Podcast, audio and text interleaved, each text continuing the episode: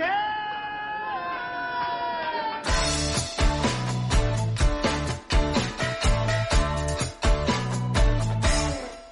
客官来了，您呢？说是嬉笑怒骂，京字京韵，老北京字里行间，品茶听书，逗你笑。本节目呢由喜马拉雅 FM 独家播出啊！感谢您收听老北京茶馆。我呢是喜马拉雅上最会讲北京故事的丁儿爷。今儿个呀又是礼拜一了啊，咱们接着上个礼拜一的给您讲。上回书咱们说到，裴寂出马劝唐国公起兵，李渊不慎被大隋朝关押。话说高君雅、王仁公啊，被这个突厥的军队突袭，死了好几万人呀。李渊一共才十万人啊，本来是想起兵来的。可是这一下子吧，他元气大伤啊，李渊就有点犹豫。正在这个时候，圣旨到，那李渊还是大隋朝的官儿啊，那该接圣旨还得接圣旨啊。李渊带着李世民、刘文静、高君雅接圣旨啊。传旨官说了。李渊因为没有剿灭突厥，严重失职，关起来吧。啊，跟着传旨官来的军士上来，哗啦咔吧，锁链子一锁，走，哎，给抓起来了。然后呢，咔啦，给锁在大牢里了。哎呀，这个李渊这个恨呐！呃，你说说，你说说。这是福无双至，祸不单行。本来呢，准备的好好的，这高君雅、王仁公给我弄丢了好几万人，我正郁闷呢。这皇帝圣旨还把我给抓起来了，难道皇帝知道我要造反？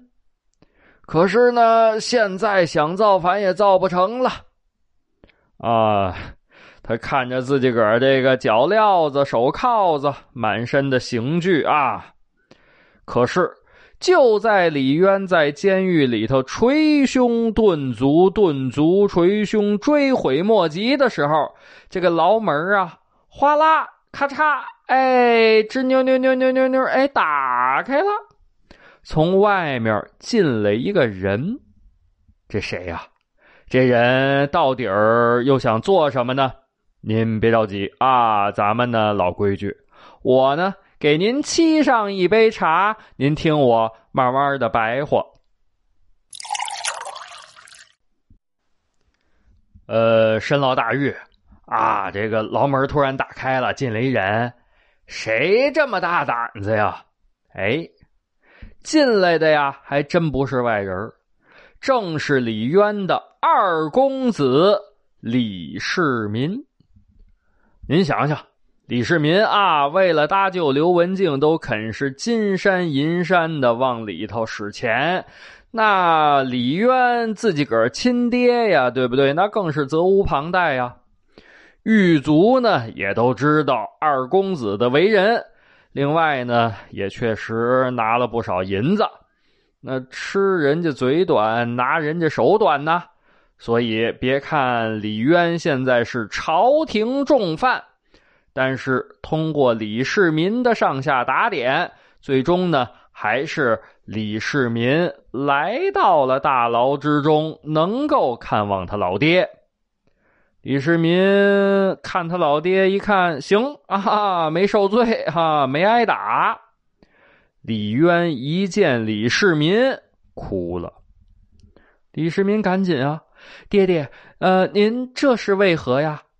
李渊就说呀：“我呀，早就看出来了，大隋朝，哎，气数已尽，没想到啊，哎，这个临近起兵的日子，天降如此之灾祸呀！哎，你兄弟们呢，在河北还没回来。”所以啊，我迟迟的啊没有起兵啊，不想现在成了阶下囚了。市民呢，我的儿啊，你赶紧前往河北，和你的兄弟李建成、李元吉赶紧逃命去吧，别再回到太原这个地方了。也让我李家还能留有香火传承。李世民听了李渊这番话，就不知道接什么话好了。李渊呢，以为是儿子啊，下不了决心，不忍心把他一个老头子扔监狱里头。于是李渊后退两步，厉声说道：“天命无常，市民呐！”你不要太顾忌我。想当初，周文王也曾如此。想当年，商纣王将周文王囚禁在汤阴，但是文王之子武王率领天下义军在孟津会盟，最后武王伐纣，消灭了纣王。你和你兄弟建成、元吉，如果能推翻大隋，那哪怕是你爹爹我遭到不测，我在九泉之下，我和你死去的妈也就欣慰了。听到这儿呢，这个李世民。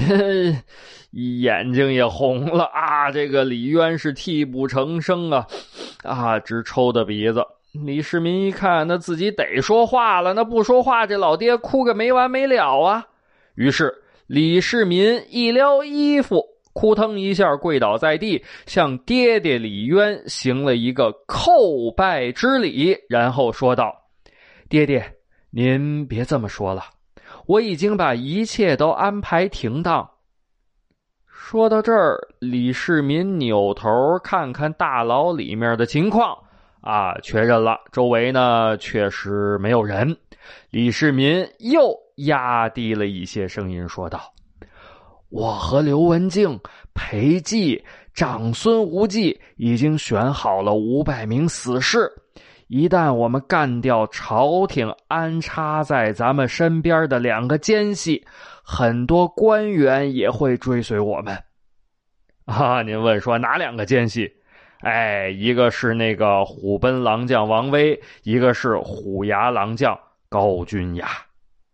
李渊一听，这眼泪又流出来了，哗啦哗啦哗啦啊！这次不是离别的眼泪，这次是感动的眼泪。李世民呢，接着跟他爹讲啊。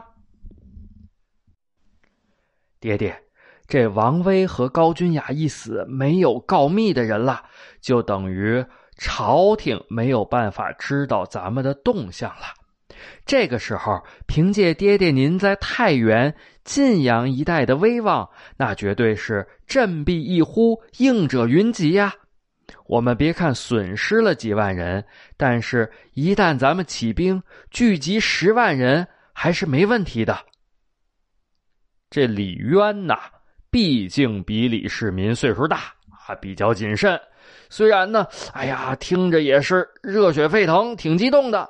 但是李渊用袖子沾了沾眼泪，说道：“市民呐，不能莽撞，不能莽撞啊！咱们再分析分析，你看看。”啊！现在我被关在牢狱之中，那太原和晋阳的军权肯定就落到了王威和高君雅的手里头。他们是朝廷的奸细呀，那早就对咱们爷儿俩有提防了。如果咱们仓促起兵，那到底支持我们的官兵具体有多少人呢？这些官兵会不会倒戈投降啊？靠不靠谱啊？另外，就算你的五百死士得手了，我们彻底的控制了晋阳城，可是毕竟现在真正在咱手里的兵没有多少啊。这没有多少兵，咱能长驱直入打到长安城吗？估计兵力不够吧。就算一时之间跟随我们的人多了，可是这些人是真心的吗？如果咱们过早的暴露目标，别说我呀，就连你也会被砍头啊！市民三思三思呀！李世民一听，这也也有道理 啊。于是呢，李世民向李渊深施一礼，说道：“呃，爹爹说的有理。”我再回去详细准备，请爹爹放心，绝不轻举妄动。爹爹在这里再忍耐几日，我一定搭救爹爹出这深牢大狱。说完之后，李世民恭躬身退出大牢。那李世民干什么去了？那到底儿李渊后来又怎么着了呢？您别着急啊，我呢给您续上一杯水咱们接着嘚吧。啊，李世民干什么去了？去找刘文静和裴寂呀，得是商量啊，对不对？得重新分析局势啊，到底是起兵有利呀，还是不起兵有利呀？啊，商量完毕，李世民呢又花了大把的银子啊，上下打点。这次呢，李世民自己个儿没直接进去，啊，在大牢门外头等着。刘文静和裴寂进去见李渊。啊，哗啦嘎巴，吱扭扭扭扭啊！牢门打开，这李渊一看，明白呀，这又是来劝他自己个儿起兵的呀！啊，于是乎，自己俩腿一盘，哎，稳稳当当的坐地上了。刘文静和裴寂猫着腰进来一看，嘿，李渊看来是没受罪啊，这坐着还挺稳当。刘文静也是双腿一盘坐在李渊的对面。裴寂呢，本来挺爱干净啊，一看那这老李这，嗯，老李在这坐着盘着腿儿刘文静这刘文静也坐下盘着腿儿那那那那我也坐吧。啊，在旁边抓了一把稻草，往撇火底下一放，盘腿儿坐在稻草之上。李渊呢，看着两位坐定了，向刘文静一摊手。刘文静明白呀，那就是让他先说话呗。啊，刘文静心想：那来吧，恭敬不如从命。李将军，现在天下大乱，将军。功高盖主，这昏君迟早要对将军下手啊！这次本是高君雅的过失，却把这黑锅扣在李将军您的身上，这是欲加之罪，何患无辞啊！李将军，如果真的压到了江都的那一天，那可就更危险了。您难道还真的要和那昏君在江都讲道理不成吗？怕您刚出这晋阳城，就把您给害了呀！将军，现在咱要兵有兵，要马有马，是咱损失了几万人，可是元气没伤啊！您说的对，现在这点人直捣长安是不行，可是您您。您您您这一起兵，四方响应，咱们一边打一边扩大队伍，也是个法子呀，李将军。反正咱不能白白等着人家把咱给杀了，哪怕是死，也得挣吧两下啊。这个时候听到这儿，裴寂可是真坐不住了，腾的一下从地上站起来。呃，老李。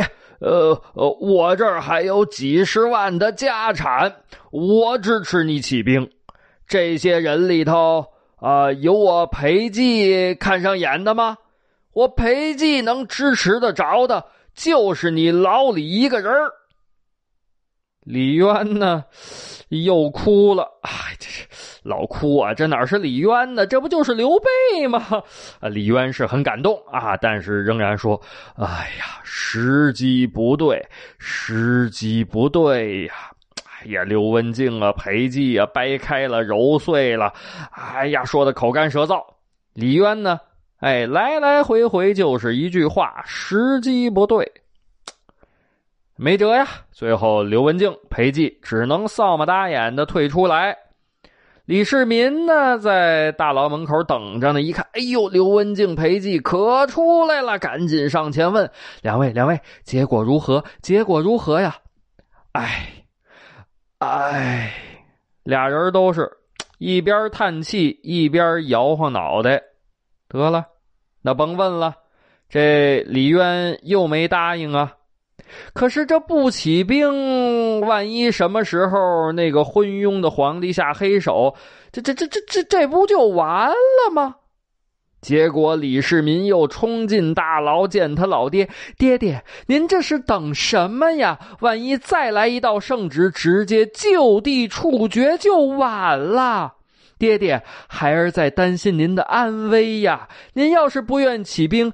那那咱们不起兵，咱们劫牢反狱总可以吧？我们到山上落草为寇总可以吧？落草为寇也不丢人呐，爹爹。想当年汉高祖刘邦在芒砀山还做过强盗呢，咱得活着呀，爹爹。等了半晌，李渊呢还是那句话：哎，时机不对。时机不对呀，这李世民也不知道该怎么劝说他老爹呀。得了，也是低头耷拉脑就出来了。但是李世民觉得不能再等了，那是夜长梦多呀。于是啊，李世民也豁出去了，回到家把自己媳妇儿长孙氏叫到身边。李世民就说呀：“媳妇儿。”我不能再等了，我和刘文静、裴寂准备起兵，先救我爹，然后造反。但是，哎，我唯一担心的就是你呀！你收拾收拾东西，然后到老家躲一躲。万一出了什么事情，你得好好活着呀。长孙氏那是知书达理的人，但是也是个硬骨头。长孙氏说了：“我哪儿也不去，我生是你的人，死是你的死人。我爹是大隋名将长孙晟，我不能给我爹丢人。千算万算啊，谁也没想到，三天之后，就在三天之后，隋炀帝杨广的钦差来到了晋阳城。”这真是，真是怕什么来什么。李世民、刘文静、裴寂都知道，早晚啊，隋炀帝要对李渊下手。可是没想到来的这么快。那到底儿后来又发生了什么呢？啊，由于时间的关系，咱们今儿个就讲不了了啊。没关系，别着急啊，咱们下个礼拜一接着这个给您往下讲。您可一准来啊！我呢是老北京茶馆的创作者啊，这个选题呀、写稿、播音、剪辑都是我一个人，所以呢特别的不容易哈，能坚持做了一百多期，小两百期了。在这儿呢特别的感恩您能听到这段录音。